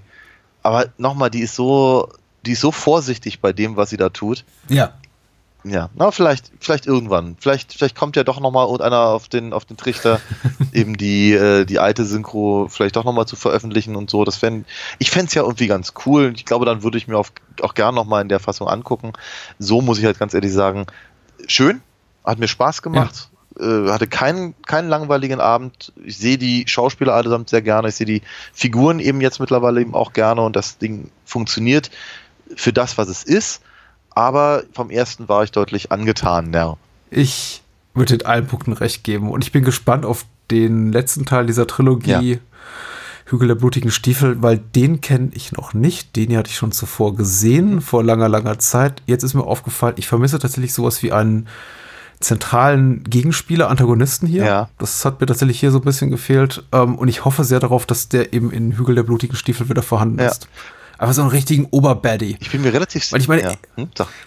Aber ich meine, der Film ist gut besetzt, die Schurken auch hier sind gut besetzt. Mhm. Also Leute hier wie, äh, wie, wie heißt der, Paco, Mhm. äh, Drake und, und hier der, der, der Bankier. Aber puh, Mhm. ja, die sind eben auch alle relativ schnell aus dem Weg geräumt. Also relativ re- reichlich unbedrohlich, muss ich sagen. Ja, ja, ja, ja, ja. Also mit Ausnahme von Drake, der ist eben, aber der, der ist bedrohlich auf einer anderen Ebene. Und das, das, das fand ich natürlich schon ganz cool, halt diesen, diesen Gegensatz zu zeigen, ne, zwischen dem gut situierten Casino-Besitzer und eben äh, dem, dem, dem abgeranzten Quasi-Tuko, der ständig nach, nach, nach Flöhen in seinem Wams äh, fischt. Ja. ja, na gut. Aber wie gesagt, es ist, äh, ansonsten gebe ich dir auch recht mit dem, mit dem zentralen Baddie und äh, ich bin mir also ich bin, ich bin ja mal gespannt. Ich hatte ja neulich mal gesagt, dass ich einen von diesen drei Filmen auf jeden Fall gesehen habe, irgendwann mal in der DDR-Synchronisation. Vor vielen, vielen 30, 35 Jahren oder so. Da es weder der erste noch der zweite war, gehe ich ja stark davon aus, dass es der dritte sein wird. Und ähm, ja, bin, bin gespannt, was ich dann dazu zu sagen habe, wenn wir ihn denn dann sehen demnächst. Genau. In Kürze mehr. Äh, gar nicht so lange warten muss man auf ein Alina Fox Comic oder ein Hörspiel, wenn man diese bestellt unter alinafox.de oder Daniel. Absolut. Ich gebe mir nämlich immer wahnsinnig viel Mühe, dass, äh, wenn Leute über alinafox.de meine Comics bestellen, sie diese auch relativ schnell haben. Ich meine, gerade jetzt so kurz vor Weihnachten ist das natürlich auch immer so ein Problemchen mit, mit, mit der Post und so, aber trotzdem, ich bin, ich gebe mir jedenfalls sämtliche Mühe, das halt ganz, ganz schnell rauszuschicken, wie eben auch zum Beispiel an Stefan, den ich jetzt hier gerade mal outschaute, ähm, der freundlicherweise diese Woche gerade ein, ein Sammelband bestellt habe, äh, hat mein großes äh, Ziel ist es ja ehrlicherweise, die Dinger loszuwerden, sodass ich nochmal nachbestellen muss vor dem nächsten Comic im Salon Erlangen. Äh, von daher, wenn jemand was haben möchte, bitte melden. ich freue mich immer sehr und, und, und mache ihm auch gerne kleine Zeichnungen rein und eine, eine Signatur und so. Das gibt's, das gibt's alles dazu. Ich unterstütze das. Wie jede Woche tatsächlich. Unterstützt Daniel, das tut uns allen gut und ähm, freut mich ehrlich gesagt auch. Und unterstützt uns bei Patreon, ja. genau. Auf jeden Fall bei Patreon und Steady, so wie es diesen Monat unter anderem getan haben Christian und Oliver und äh, Jürgen und ganz viele mehr. Ich glaube, Stefan auch, das zählt auch noch rein, auch im November. Ja, auf jeden Fall einige dazugekommen. Ich äh, freue mich sehr darüber, Daniel freut sich sehr darüber, ja. weil wir haben beide was davon und das fördert natürlich auch unser Programm. Hm. Sorgt unter anderem dafür, dass ihr sowas hören könnt, wie zuletzt äh, True Romance und wir auch die, äh, ein großes Cuts-Special äh, co-veröffentlichen können mit dem lieben Christian Eichler hier hinter der Paywall und äh, sehr vieles mehr, Zugriff aufs ganze Archiv und so weiter und so fort. Also Steady und Patreon, ihr findet die äh, relevanten Links in den Show Notes, um uns zu unterstützen. Ansonsten, ja, Comics kaufen, Weihnachten ja, verschenken. Co kann man Columbo, Columbo gibt es auch noch, oder? Sehr gerne kaufen, ja. verschenken, selber lesen, Columbo gucken, Alina Fox lesen, die ganzen inhaltlichen Querverweise auf popkulturelle Güter äh, rausfinden und dann anschreiben und sagen, ah, ich habe gemerkt, du hast da einen Gag versteckt in Pedal-Nummer, ja. was weiß ich, schlag mich Ja, da. ich, ich stehe da sehr drauf, ja. Äh, tut dies, tut das und guckt auch Vier gegen die Bank, äh, falls ihr es noch nicht getan habt, denn das ist der Film, über den wir an zweiter Stelle sprechen. Mhm. Von Wolfgang Petersen und Wolfgang Menge, die ich glaube gleich aufgenannt werden im Vorspann. Ja. Äh, verdienterweise muss man sagen, denn Wolfgang Menge ist ja auch ein guter, wenn auch der weniger prominente Name mittlerweile. Ich, ich weiß nicht, wie es dir ging. Das, die Frage wollte ich gleich zu Beginn stellen. Wolfgang Menge in meiner Kindheit und Jugend war wirklich noch ein großer Name. Oh ja. Also einer der großen Drehbuchautoren. Ja, auf jeden Fall. Ein, ein, ein, ein, Garant für aktuelle Unterhaltung. Mhm. So, so, so, so, Dinge, die ähm, die 70er ist vor allem natürlich bei mir äh, ganz, ganz äh, stark geprägt haben und, und einfach auch aufgegriffen haben. Also ganz, ganz, ganz dringende äh, Dinge, die natürlich genannt werden, äh, werden müssen, ist natürlich das Millionenspiel natürlich. Darüber hatten wir ja schon mal, ja. schon mal ges äh, gesprochen. Ein Herz und eine Seele, Ekel Alfred, äh, ist auch immer ganz wichtig. Ich glaube, so gegen Ende der 80er schwand dann sein Stern so ein bisschen und die, die, diese, diese quasi Neuauflage von Ein Herz und eine Seele Mo, äh, Motzki kam ja, glaube ich, auch gar nicht so gut an, zumindest nicht zuerst. Die große Nachwende-Comedy, die wurde uns versprochen, daran erinnere ich mich nämlich noch. Genau. Und, ja. Aber äh, wie hat aber zu der Zeit, als Vier gegen die Bank äh, rauskam, hatte er eben schon ganz viele Tatorts unter seinem Gürtel äh, und er hat auch für Nonstop Nonsens natürlich geschrieben. Äh, zwischenzeitlich hatte der grüne Bogenschütze gemacht und Strafbataillon 999, äh, viel, viele Dinge. Und ja, natürlich, klar, also an, an Wolfgang Menge kam man halt einfach nicht vorbei. Diese Part Partnerschaft, Par Verpartnerung mit Wolfgang äh, Petersen ist natürlich ein großes Ding gewesen damals. Auf jeden Fall. Ähm, das Jahr ist 1976. Der Film heißt Wir gegen die Bank. Die Besetzung ist illuster für damalige Verhältnisse. Das sind so Namen wie, also wenn man jetzt sagt, äh, Walter Kohut, Harald Leibniz, Herbert Bötticher und Günter Neutze, da sind das vielleicht Namen, die eigentlich sofort anspringen. Insbesondere wenn man vielleicht, ähm, ich möchte nicht sagen, na, nicht vielleicht U40, aber wenn man U30 ist, möglicherweise hat man nie von diesen Namen gehört. Mhm. Einige von denen sind auch bereits verschieden. Ich möchte auch noch nicht mal behaupten, ich war 76 nicht am Leben und du zumindest noch nicht in dem Alter, wo man diesen Nein, Film eben sah. Trotzdem möchte ich behaupten, dass es jetzt auch 76 nicht die ganz großen Stars waren, aber es waren so etablierte, gediegene Fernsehgesichter. Es, es waren auf jeden Leute, Fall, die man eben gerne sah im Fernsehen. Ja, und es sind aber auch Leute gewesen, die man auch weiterhin gerne gesehen hat. Ne? Also ja. gerade im gerade natürlich Harald Leibniz und Herbert Böttcher und dann äh, hier, hier halt natürlich nur in der Nebenrolle äh, äh Otto Sander, äh, mhm. waren natürlich einfach äh, Leute, die auch quer durch die Vorabendserien tingelten und, und, und, und äh, auf dem Traumschiff landeten und was nicht alles gemacht haben. In den, in den weiblichen ähm, Hauptrollen eben auch mit Christine Schubert, also Josephine Mutzenbacher höchstpersönlich oder Ingrid van Bergen besetzt und so. Also mhm. äh, ich glaube, ja, ich, ich, glaube, das, was du gerade sagtest, ist absolut richtig. Also keine, keine wirklich großen Namen, aber durchaus bekannte Gesichter, die eben auch bekannt blieben danach. Ich bin gerade überlegen, 76, 76, das kann gar nicht so lang gewesen sein, bevor Ingrid van Bergen ihren Liebhaber erschossen hatte, oder? Oh. Die kam schon Ende der 70er in den Knast. Das kann durchaus sein, da bin ich mir ehrlicherweise ich, nicht ganz einig. Ich bin komischerweise mehr mit Ingrid van Bergen als ähm, nicht Mörderin, aber Totschlägerin, ich glaube, als solche galt sie dann auch äh, ähm, aufgewachsen, als mit ihr als Schauspielerin. Und dann kam sie eben wieder und irgendwann landete sie im Dschungelcamp. Ja, aber wie gesagt, zum damaligen Zeitpunkt durchaus noch ein, vielleicht kein Star, aber ein Stern. Ja, 77 war das gut besetzt durch die Bank. Haha, vier gegen die Bank, durch die Bank gut besetzt. Äh, kann man, Ein kann man nicht meckern, keine Aussetzer. Ein Brüller, ja. Orchestriert hier von Klaus Dollinger, der eben auch mit äh, Petersen lange Zeit bei seiner deutschen Produktion zusammenarbeitete, unter anderem das Boot, legendär, aber auch unendliche Geschichte. Wir sprachen das ja an. Den Score kann man toll oder mies finden. Auch das könnt ihr in einer Bonusfolge nachhören. Ich glaube, ich fand ihn toller als du, ich bin mir nicht so sicher. Ich fand den, ich fand den schon sehr gut. Ich fand ihn, äh, wie soll ich sagen, Na, na, na, irgendwann, irgendwann ging er mir ein bisschen auf den Keks, weil er sich, weil, weil, naja, irgendwie die- immer dieselben drei Minuten wiederholt wurden. na, na, na, na. Aber, aber grundsätzlich äh, ging es erstmal ins Ohr. Fand ich nicht. Ich fand's nicht schlecht. Der Score geht auch ins Ohr, aber das sind auch immer die gleichen zwei. Ich würde nicht mal sagen zwei oder drei Minuten, diese 30 Die Sekunden. mein, ach so, Aber sie sind ja, davon, super. davon, davon sprach ich gerade. Ach so, alles klar. Ich dachte, du sprachst von der ähm, unendlichen Geschichte. Die ein bisschen variantenreicher ist Äh, ein tatsächlich bisschen, orchestriert. Aber ich gebe dir ja recht. Das ist, es ist wenig Musik, aber sie ist gut eingesetzt. Ja. Insofern, dass man eben da rausgeht und die ganze Zeit. Ah, verdammt. Die nächste Woche. Also, ich kann keine OFDB-Inhaltsangabe verlesen, denn die gibt es nicht. Dafür Ah. ist der Film vielleicht zu unpopulär. Aber wie gesagt, als äh, Fernsehklassiker ein großer Erfolg, oftmals wiederholt, wie von, bereits von dir angesprochen. Und es geht eben um vier Männer, die ähm, ja finanziell auf harte Zeiten treffen, ehemals beruflich erfolgreich waren. Ein Modegestalter, ein Architekten, ein Schauspieler und ein, weiß ich gar nicht so genau, einfach jemanden, der ähm, Geld sammeln muss aus äh, indem er Bierkästen zurück zum Ja. Getränkemarkt bringt. Ja. Ich, und ich weiß gar nicht, was alter Nazi ist, ja. ja, das, das auch, auf die politische Ebene kommen wir gleich zu sprechen. Männer einfach, denen es wirtschaftlich schlecht geht und die auch so, ich weiß nicht, darf man das sagen, so Luxusweibchen zu Hause haben tendenziell? Ja, also ja. nicht alle, aber das sind schon einfach so, so ein bisschen, bis auf äh, hier Herrn äh, Modegestalter Günter Neutzer, sind die alle mit etwas zu attraktiven, etwas zu jungen und Ja. Mhm, zu verwöhnten Frauen verheiratet. So. Rhetorisch ganz, ganz schlecht. Und schließen sich eben zusammen, gründen eine kriminellen AG, eine GmbH und äh, überfallen eine Bank. Ja. Und das ist eigentlich eine Geschichte, wie sie simpler nicht sein könnte und auch interessanter nicht sein könnte. Und dann fällt im Film ein, ach nee, wir konnten ja noch was ganz anderes reinbringen, nämlich irgendwie KI-gesteuerte Polizeiüberwachung, Fahndung und eine zweite äh, Räuberbande und dann wird es etwas merkwürdig. Aber das vielleicht Ja. später mehr. Das ist wohl hat's dir gefallen? tats tatsächlich Entschuldigung. genau bis zu diesem gerade von dir zum Schluss angesprochenen Punkt sehr gut.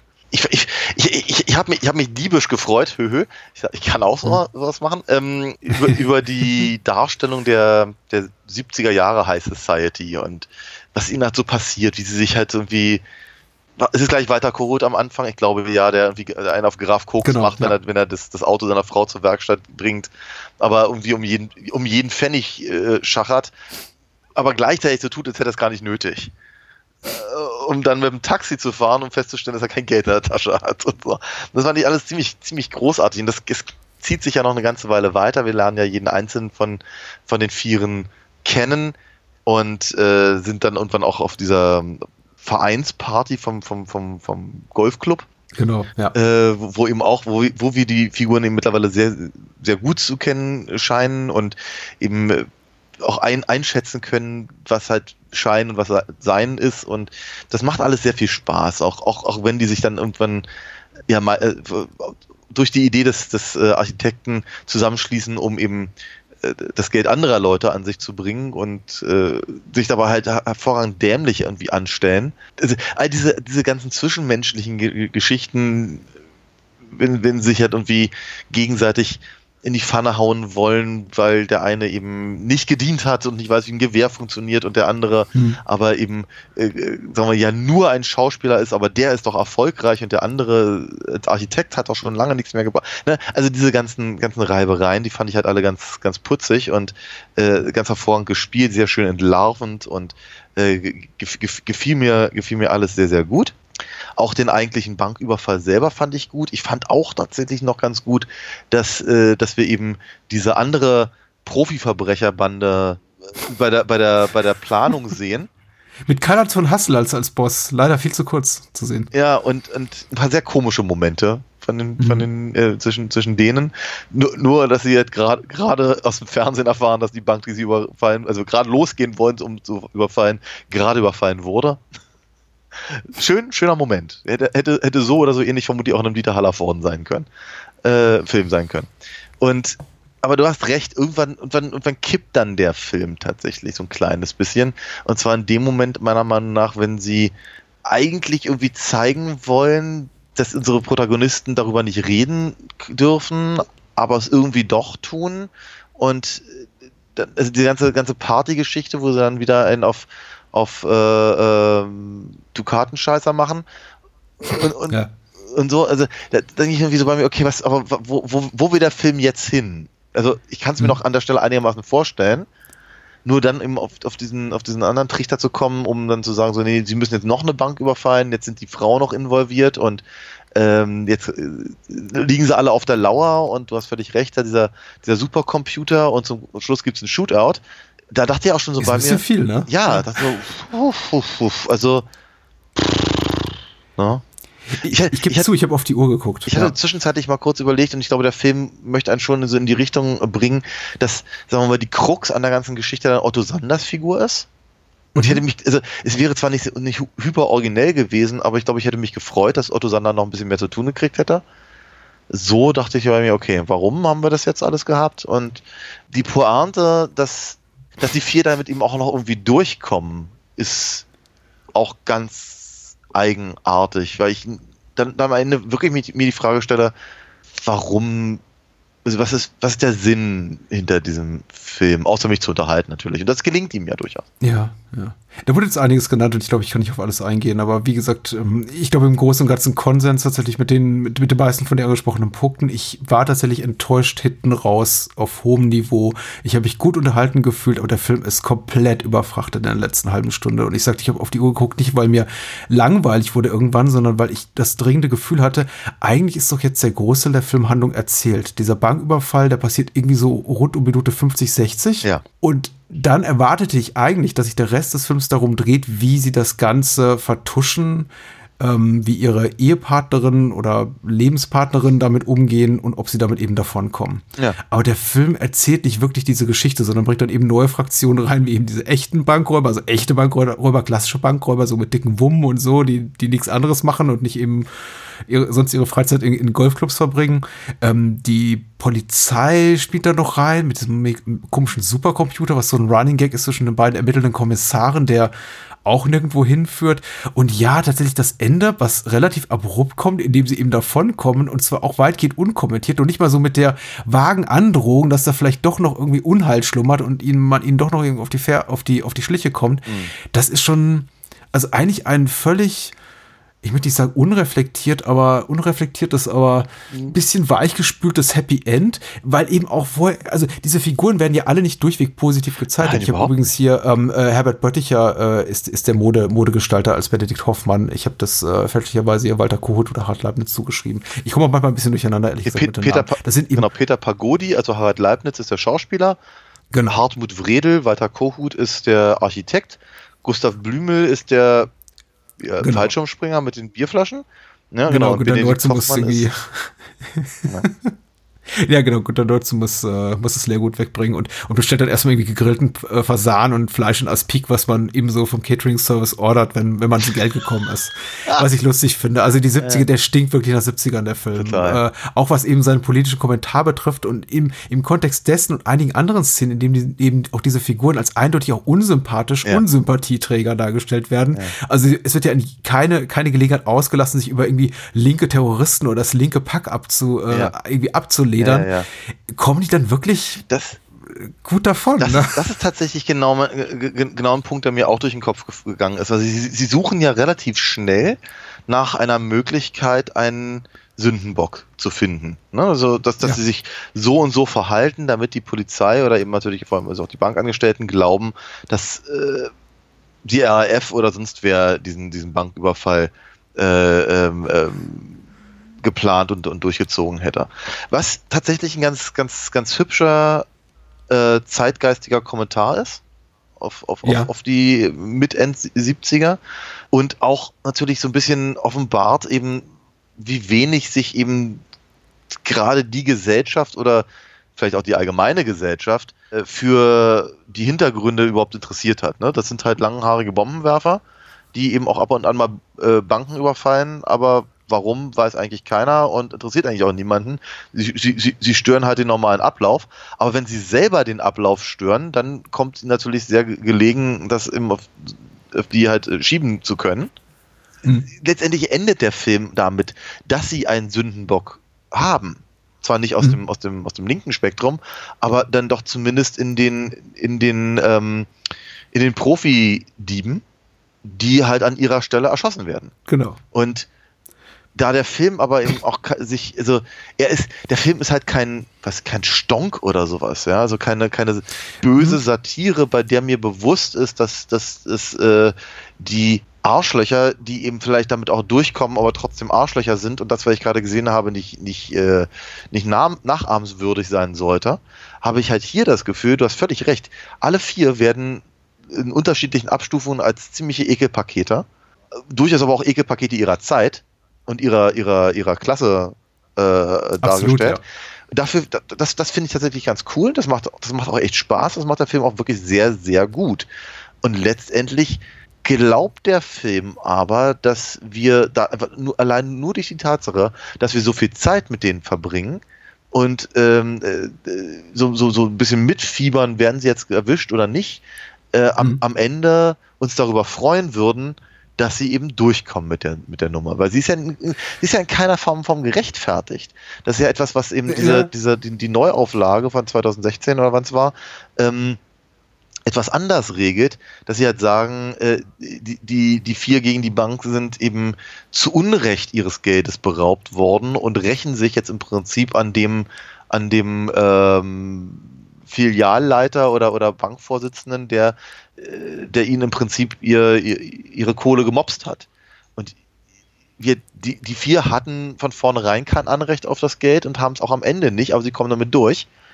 Ist eine, ist eine ganz komische Aussage. Ich meine, nochmal, es ist halt überhaupt nicht so, als ob, ich, als ob ich als Zuschauer, als ob der Film mich einladen würde, am Ende zu sagen, na toll, ja, der Teufel scheißt immer auf denselben Haufen oder sowas.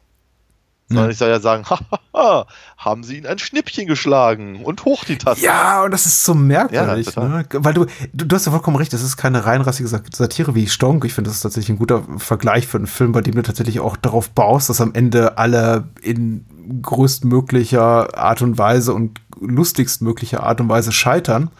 Ähm, aber der Film hier hat eben auch satirische Züge. Also wenn ja, die offensichtlich Unrechtes tun und sich äh, kriminelle Aktivitäten äh, äh, schuldig machen und eben auch persönlich echte Arschlöcher sind und Peter Pagodi, also Harald Leibniz zu seinem Trophy-Wife nach Hause kommt und sagt, ah, ich muss gerade ein Geld decken, da kann ich eh nicht, ich muss mir gar keine schönen Augen machen. Ja, ja. Oder äh, er hier seinem, äh, dem, dem Kumpel seines Sohnes begegnet und ihm sowas sagt, äh, dem linken Terroristen in Spee, ach, wenn ich den Typ sehe, könnte ich ihm den ganzen Tag in die Fresse schlagen. Ja, ja, ja.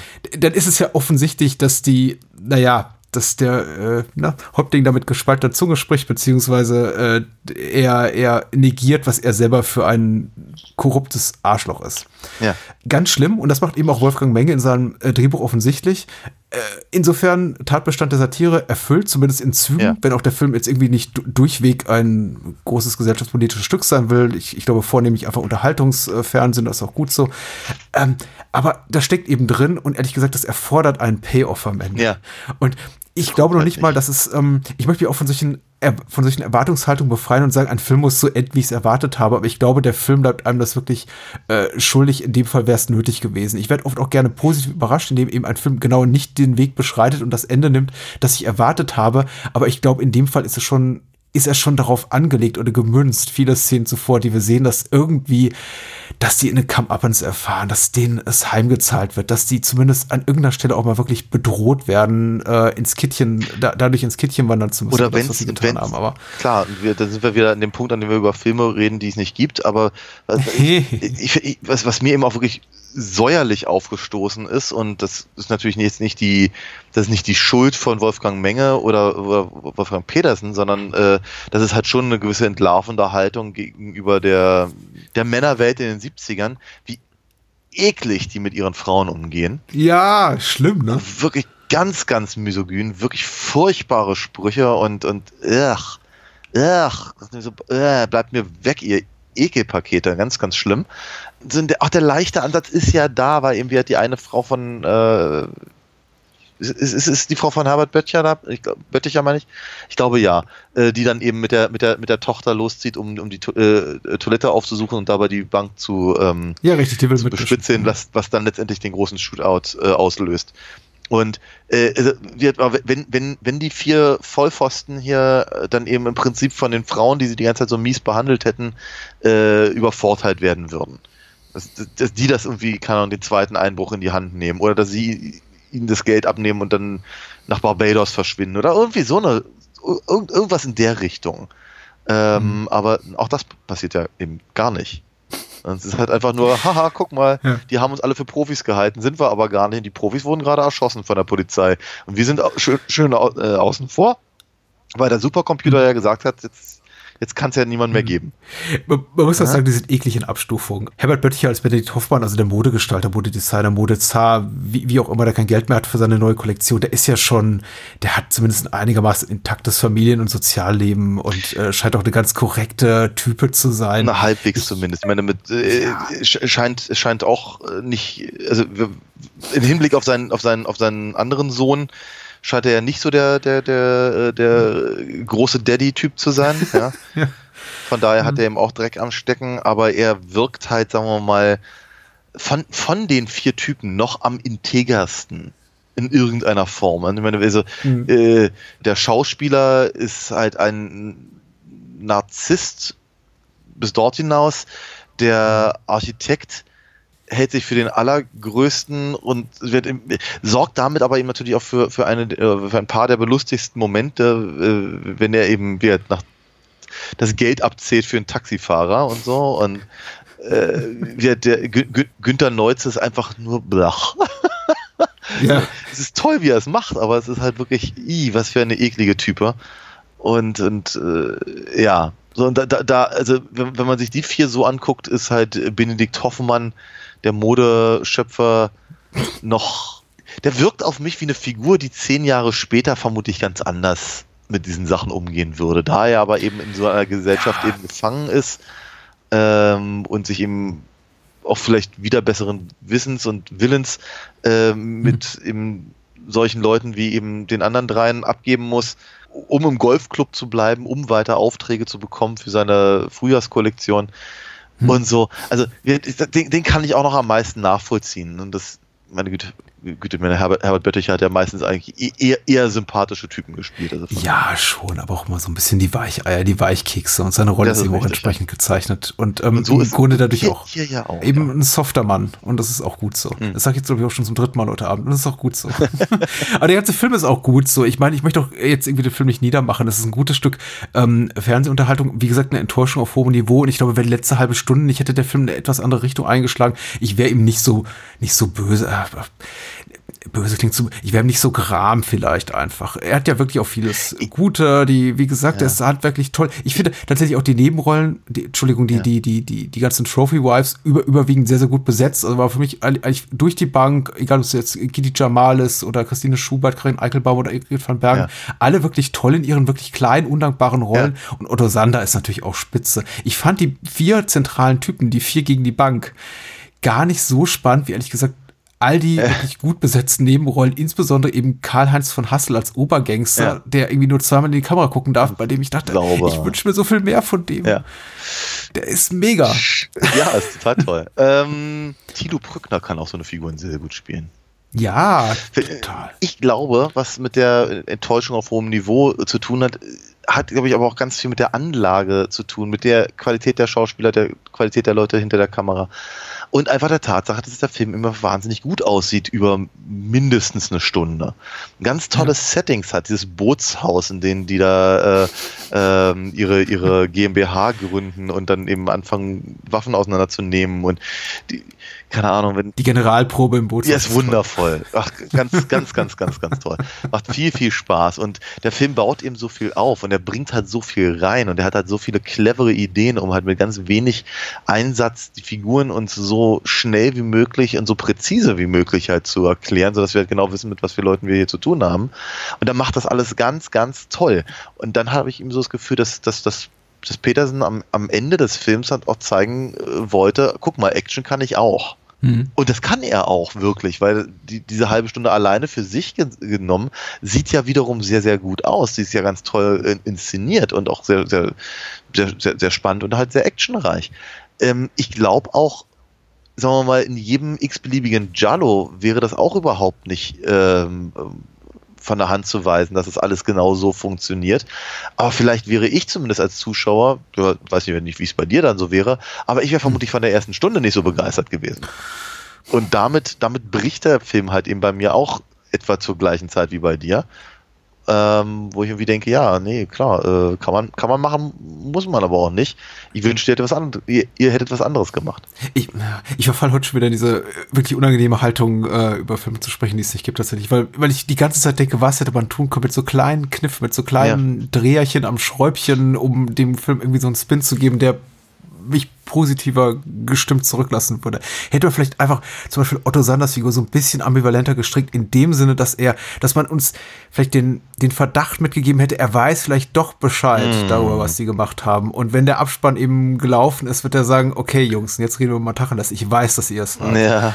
Aber er ist ja einfach eine so un, unbedarfte, unbescholtene, so eine naive Figur, ja, ja. deren Hauptinteresse darin besteht, hier äh, nackerte Frauen auf Servietten zu zeichnen. Also mm. es hm. Ja, er ist, kein, er ist kein kalter Soße, ne? Ja, genau, genau. Na gut, vielleicht hätte der Film auch tatsächlich mit seiner, aufgrund seiner inhaltlichen Überfrachtung in der letzten halben Stunde besser funktioniert als Zweiteiler. Auch schon wieder so ein Gedanke von wegen, warum kann dieser Film nicht ein anderer sein? Ich musste an so die großen Dieter, Dieter Wedel zwei, drei, Vierteiler der 80er, 90er Jahre denken, mhm. sowas wie der große Bellheim oder der Schattenmann. Und ich denke mir, ja, ich glaube, das ist schon so eine Art, was so die Tonalität betrifft, ein, ein großer Bellheim, was wir hier sehen. Bloß eben mit dem gesamten Plot vom großen Bellheim mhm. über von sechs Stunden in 90 Minuten gequetscht. Ja.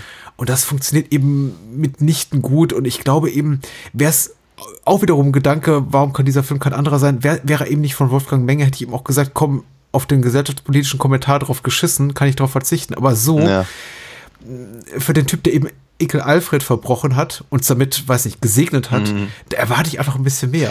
Und wer, wer sowas Intelligentes schreiben kann wie das Millionenspiel, von dem erwarte ich ein bisschen mehr als sowas wie die, die, die altbackenen konservativen Assis kommen davon. Ja, ja, ja, ja, ja. Ja, aber das, das, das, das trifft den Nagel ziemlich auf den Kopf, weil vorher gibt er sich ja sehr viel Mühe, uns das eben auch genau so. Also zumindest Dinge zu zeigen, die wir so oder so ähnlich 1976 vermutlich hätten kennen können. Mhm. Das war, das, ich glaube, das war, das war das große Ding von Menge, die Wieder, den Wiedererkennungswert des Publikums aufzugreifen, auch oftmals gegen dessen Willen. Uh, ja. sehr schön. Ich glaube, der, das, das ist eben etwas, was ich eben gerade bei Vier gegen die Bank ganz besonders schätze, dass ich eben ganz viel von diesen, von diesen Ansätzen habe. Ich meine, wir reden ja auch gerne über genau solche gesellschaftspolitischen äh, Konstellationen, wenn wir all die Schulmädchenreports hm. und sowas mal wieder dran haben. Da sind ja, da ist ja der Blick auch oftmals recht ambivalent. Äh, aber sagen wir mal noch etwas zielgerichteter. Unser Blick, ja, ja, ja. Unser Blick auf jeden Fall. Nicht der der Macher. Ja, na, teilweise weiß ich nicht so genau. Das ist ja, okay. diese, diese Filme spielen, das sagen wir ja immer wieder, sie spielen ja schon so ein bisschen mit dem, mit dem, mit dem äh, gleichzeitigen Anprangern und dem Aufgeilen. Also mhm. Ne, und da haben wir eben, glaube ich, auch diesen Wiedererkennungswert durchaus gegeben, dass man halt irgendwie sagt, irgendwie, das, das, das, das kenne ich aus meinem eigenen Umfeld, das hätte ich auch gerne. Mhm. Ja, und hier haben wir eben vielleicht zumindest, also bei 4 gegen die Bank haben wir vielleicht auch durchaus dieses, diesen Moment, in dem wir sagen könnten, oh ja, das äh, so, so einen ausgestopften Elch in der, in der, in der Stammkneipe, den kenne ich. Oder sowas, ja, oder ähm, keine Ahnung, oder, aber gleichzeitig vielleicht auch sagen, wie, also ein Pool, so ein Pool hätte ich auch gern, in dem ich besoffen baden gehe und während ich die Polizisten verhöhne. Hm. Also, ne, aber, aber gleichzeitig haben wir halt in diesem Film auch eigentlich sehr, sehr deutlich den, den Blick, ne, dass das ist jetzt nicht unbedingt etwas, dem ich nacheifern sollte. Wobei, mhm. wobei der Film natürlich sich auch keine große Mühe gibt, diese gesellschaftliche äh, Konstellation, in denen sich unsere vier Hauptdarsteller bewegen, in irgendeiner Form für schlecht zu erachten. Mhm. Eig eigentlich sagt der Film ja nur, die vier sind schlecht in dieser Gesellschaft, weil, weil sie eigentlich nicht so richtig reinpassen oder größer tun, als sie sind oder eben über ihre Verhältnisse gelebt haben, weil sie damit nicht umgehen können. Und jetzt haben sie ein Problem. Mhm. Also wenn ich jetzt noch 20 Minuten länger drüber nachdenken würde, würde ich, würde ich vielleicht äh, sogar an den Punkt kommen zu sagen, sind, sind, sind sie nicht auch nur Opfer ihrer eigenen Umstände? Ja, möglicherweise. Und ich glaube, ich werde auch noch einen Tag oder zwei brauchen, um mit mir selber und meinen Gefühlen zu diesem Film ins Reine zu kommen, weil ja eigentlich einige Gedanken, auch die ich heute Abend geäußert habe, komplett meiner grundsätzlichen Haltung widersprechen, insofern, dass ich der festen Überzeugung bin, Kunst muss nicht moralisch sein oder moralisierend sein oder meinen Wertvorstellungen entsprechen um zu unterhalten oder ja. aufzuklären oder wie auch immer. Ja. Wir haben über massig Gegenbeispiele gesprochen, schon im Laufe unserer gemeinsamen Podcast-Historie von. Filmen, die komplett meiner und deiner und unserer politischen Überzeugung widersprechen und eben trotzdem großartige Kunst sind. Mhm. Und in diesem Fall, komischerweise, erwarte ich es irgendwo. Ich habe mir etwas anderes erhofft als quasi diese Gutheißung dessen, was diese Männer da tun. Nicht Gutheißung im Sinne von, das ist alles ganz toll und das sind echte Sympathieträger, aber das sagen wir mal so, das gezielte Weggucken. Mm. Ich habe mir da einfach von einer Menge was anderes erwartet. Aber gut, ich. Nee, weißt du, die, die ganzen linksradikalen Terroristen sind ja auch nicht besser. Vielleicht ist es die Botschaft des Films. Nee, ich weiß nicht so genau, weil ich glaube schon, dass der Film. Das, deswegen kam, ich scherze, ich scherze. Ich, ich habe schon verstanden. Aber ich, äh, auch das mit dem, mit dem, ich, ich habe mehr erwartet, äh, äh, Punkt. Ich finde den ja, ich finde den ja völlig legitim. Ich glaube aber auch noch mehr als das, nicht nur, nicht nur durch den Titel, durch die Macher, durch die Beteiligten, durch den Ansatz. Ich glaube, der Film selber versucht es ja auch mir zu vermitteln. Also ich kann mir nicht vorstellen, dass es eben, dass, dass, die, dass die Szenen, in denen sie, in denen sie eben als Hallodris, fünfmal verheiratet, unerfolgreich in ihrem Job und, und äh, trotz der Rezension, äh, Rezession Phase äh, äh, auf ihren Kaviar nicht verzichten können und all das. das, das, das davon gibt es ja wirklich genug Szenen, die mir, glaube ich, schon ziemlich deutlich zeigen sollen, dass das eben äh, eigentlich kein normaler Umstand ist, der sie letztendlich zu der Idee führt, wir brauchen mehr Geld, wir klauen es einfach. Also ich glaube, ich glaube schon, dass, dass, dass, dass diese, dieser Wunsch, das zu sehen in dem Film, auch äh, von dem Film selber ähm, hervorgerufen wird oder, oder, oder zumindest unterstützt wird. Und mhm. dass dann am Ende, dass sie halt trotzdem irgendwie gewinnen, ja. ist irgendwie auch gleichzeitig unverdient.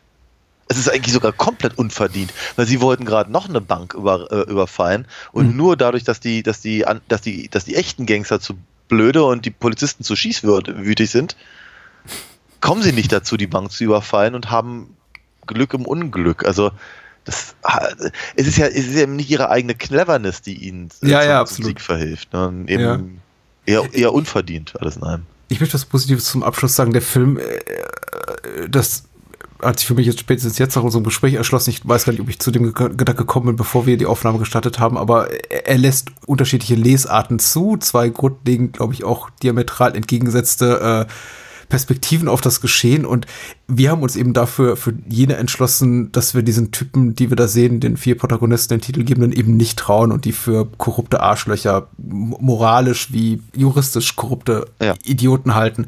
Ich glaube auch, aber auch es gibt eine vollkommen legitime Lesart des Films, vielleicht auch aus etwas konservativer, rechterer Perspektive mhm. altbackener, wie auch immer, die unsere Eltern- oder Großelterngeneration zu sagen, ach ja, ja, die, die, die Armen, die haben aber auch schwer zu leiden, ja, diese Luxusweibchen, die, die fressen haben auch die Haare vom Kopf und ja, genau, mhm. hier, das ist das junge Pack, das hat doch jetzt so ähnlich verdient, die kiffen den ganzen Tag und ja, Autos. Ja, und, und, die Politiker, die haben uns so nie geholfen, die da oben. Und also, ja. ich glaube, mit der Perspektive, man, man, sieht schon, wie, wo meine Sympathien liegen, wenn ich das hier so schildere. Aber ich glaube, mit der Perspektive kann man diesen Film angucken und sich denken, ja, doch, das ist doch ein, das war aber ein kecker Abschluss hier, eine kecke Schlusspointe, dass sie ja. davon kommen. Ja. Hat mir gut gefallen. Mhm. Und wie gesagt, die ersten 60 Minuten sind toll, aber der Film na, ja. auf den letzten Metern, das ist.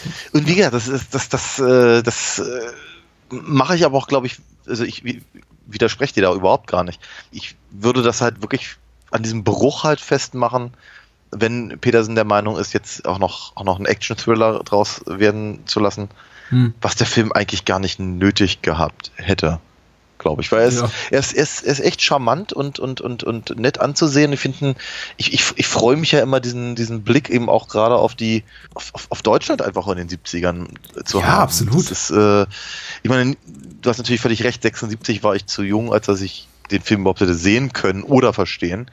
Ähm, aber irgendwie habe ich ja doch durchaus so, so, so, so, so ein Fable für zumindest die fünf Jahre in den 70ern, die ich mitbekommen habe.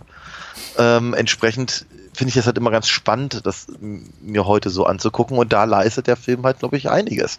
Und eben auch äh, einiges sehr, sehr, sehr sehenswertes, sehr positives, sehr, sehr, sehr, sehr schönes. Macht, hat mir, hat mir viel Spaß gemacht. Und ehrlicherweise, nochmal, diese ganze Action-Sequenz ist ihm nicht schlecht. Auch die hat mir Spaß gemacht. Ich glaube, sie hätte mir losgelöst von dem Rest mehr Spaß gemacht. Und ich glaube, ich hätte mir für den, für den ersten Teil etwas anderes, eine andere Lösung gewünscht. Mhm. Ja, und das ist, äh, ja.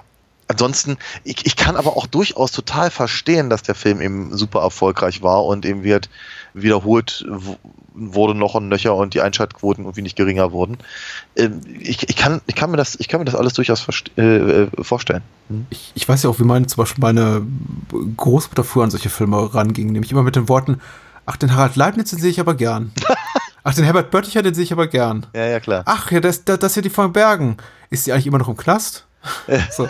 Und dann, dann guck mal den Film eben. Ja, ja, klar. Wenn du nur drei bis fünf Sender hast, natürlich.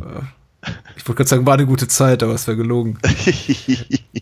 war gut. Ich, du, du hast den Film in, in, in, den, in den Raum geworfen. Ich habe ihn begeistert aufgegriffen und ich bin ehrlich gesagt ganz dankbar dafür, dass wir ihn geguckt haben, weil ja. oft fehlt einem gerade der Anlass für sowas. Also, weil Eben. es ist ja ein etablierter TV-Klassiker. Eine ganze Generation von Menschen hat ihn heiß und innig geliebt. Offenbar, denn er war ein Riesenhit und er wurde, wie gesagt, auch immer wieder erholt und gerne gesehen. Also, und dass wir ihn mal geguckt haben, war wahrscheinlich auch nötig irgendwo. Ja, natürlich. Ich, ich, ich hatte, hatte ihn vorgeschlagen, vor allem natürlich wegen des Namens. Ne? Mhm. Vier für ein Ave Maria, vier gegen die Bank. Ich hatte das Gefühl, das passt. Äh, außerdem halt heißt. Das hatten wir ja. bei, bei Bud Spencer und Terence Hill. Das haben wir jetzt eben auch bei diesen vier Nasen.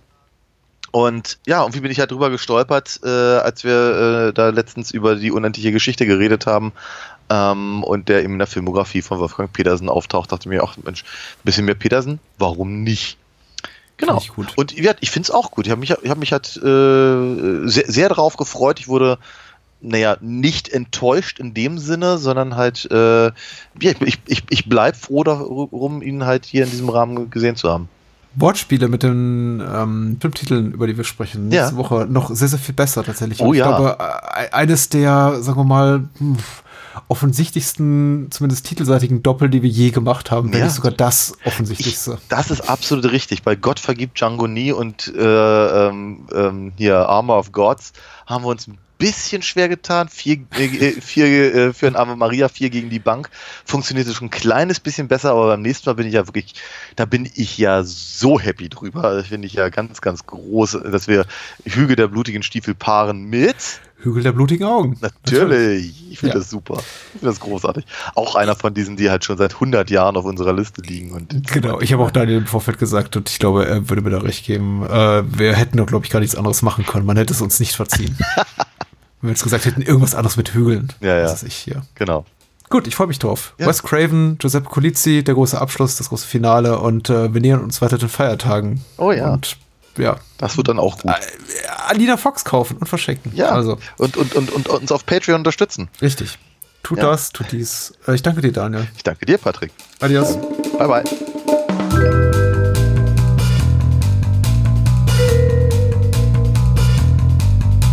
Das war's. Mehr Bahnhofskino und die Bahnhofskino Extended Edition gibt es bei iTunes, Spotify und überall, wo es gute Podcasts gibt. Kennt ihr bereits Daniels Comics?